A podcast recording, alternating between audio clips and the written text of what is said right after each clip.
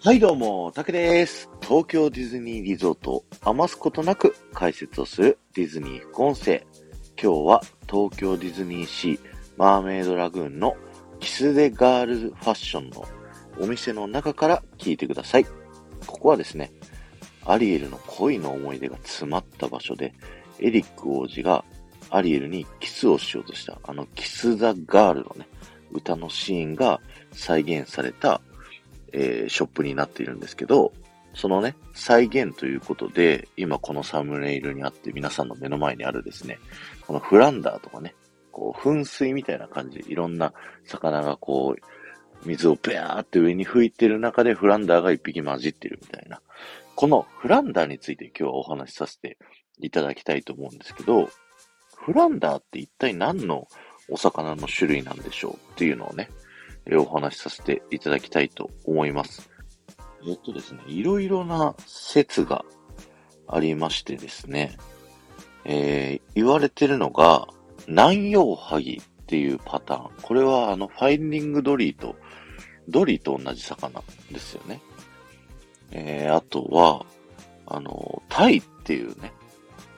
あの、公式が発表したみたいな話もあったりだとか、えー調べてみるとですね、見た目で似てそうだなっていうのは、縦島巾着鯛っていうね、えーお魚がすごい似てるんじゃないかというふうに言われているんですけれども、えーフランダーの名前で見るとですね、実はちょっと不思議なことがありまして、あの、フランダーってね、アルファベットのスピルで、F-L-O-U-D-E-R なんですけど、えこれはね、カレーっていう意味らしいんですよ。で、どう考えてもカレーではないよねっていうね。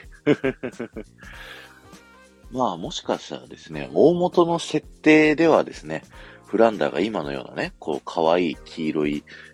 こう、フォルムのね、このキャラクターではなくて、もしかしたらカレーとしてね、最初アリエルの仲間として出てくる設定だったんじゃないかなとかね、また妄想を膨らませながらですね、このフランダーの名前と見た目のギャップっていうのをね、ぜひ皆さんあの、パークに訪れた時にね、他の人に自慢してみてください。